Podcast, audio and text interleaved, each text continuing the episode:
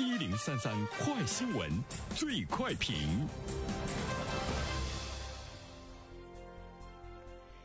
焦点事件快速点评：五月二十号，四川省成都市五十四岁的考生梁石在一家茶馆复习功课，全力备战二零二一全国高考。从一九八三年至二零二零年，梁实已经参加了二十四次全国高考，而今年六月，梁实将迎来他个人的第二十五次全国高考。谈及今年的目标，梁实表示继续锁定四川大学。好了，针对这样的一条励志的新闻啊，来有请我们的评论员袁生。你好，肖萌。嗯，的确是非常励志哈，五十四岁了，经历过五十四岁的人都知道。记忆力也不行了，体力也不行了，基本上看什么都忘。别说参加高考了，我觉得是平时呢看本书可能得看两三遍才能够把主要的内容能够记得呢比较清楚哈。对于大多数人来说，啊，对于梁实来说呢，他是二零一零年因为媒体报道出名之后呢，他就被冠以高考钉子户的称号。一九八三年第一次参加高考。一直呢到今天，最高目标呢是四川大学。他今年说呢，如果没有达到四川大学的分数线的话呢，有一个好点的这个二本呢，他也会去哈。我们祝福梁石吧，今年他可以如愿以偿。但是呢，也想特别真诚的说，四川大学真的是不是特别好考，录取分数线呢也是很高，你没个六百四五的话，好像难度呢也是呢比较大啊。呃，但是我觉得梁实身上呢，他有一种精神。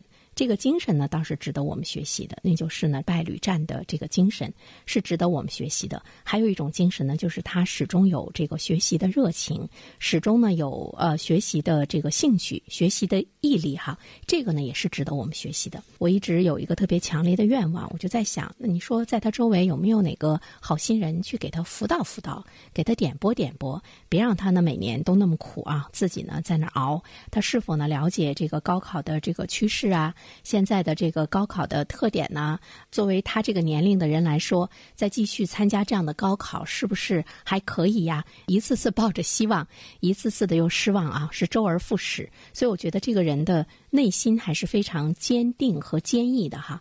呃，如果呢把这种坚定和坚毅不一定放在高考上，放在做别的事情上，呃，或许呢他也成了。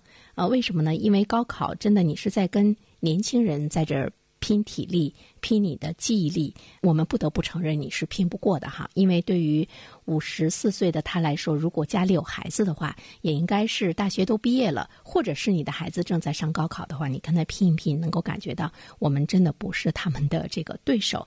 梁实的身上他有一股精神，但其实呢，也是呃反映出来了另外的一个问题，就是在今天来讲，我们有很多的这个没有上过大学的中年人。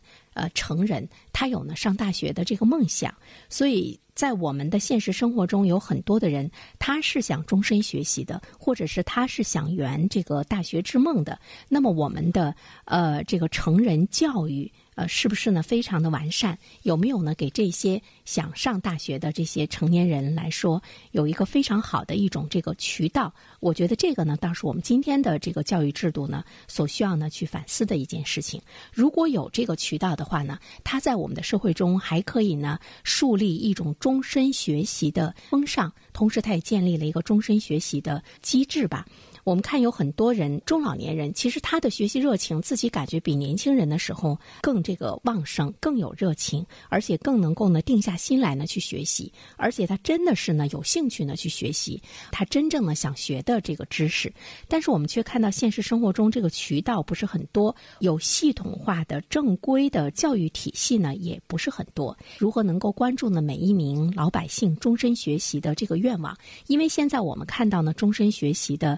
这个人群越来越多，终身学习的这个愿望也呢是越来越强烈。那么，终身学习呢是指社会成员他为了适应社会发展、实现个体发展的一个需要。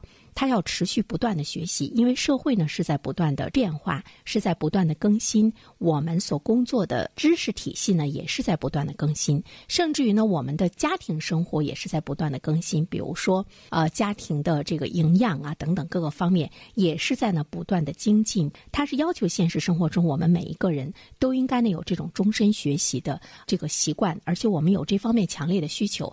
但是呢，我们现在的这种终身学习其实是碎片化的哈。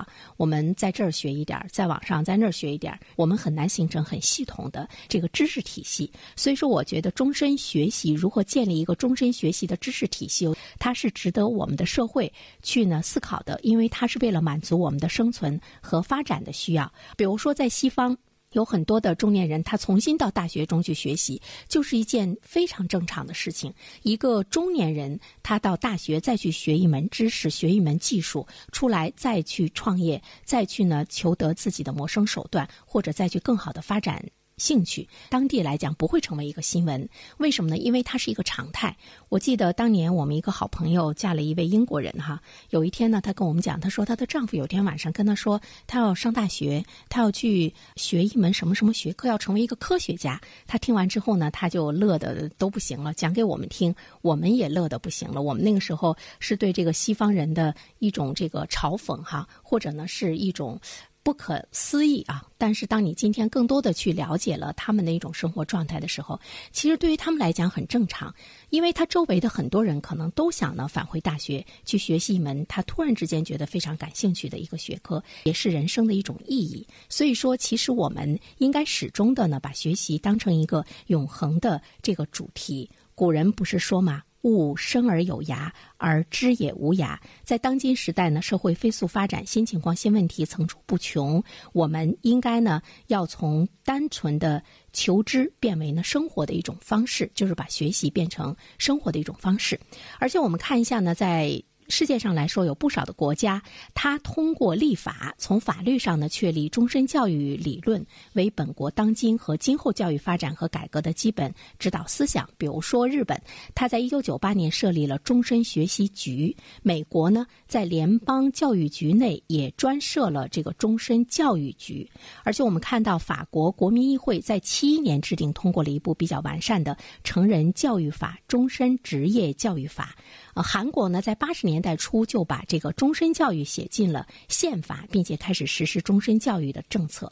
联邦德国、瑞典、加拿大等许多国家也对终身教育颁布了相应的法律。所以说呢，对于终身教育来说，它应该呢是引起国家进一步的关注，因为教育它不仅仅是局限于学校的阶段，它应该扩大到人生的各个方面，扩大到各种技能和知识的各个领域。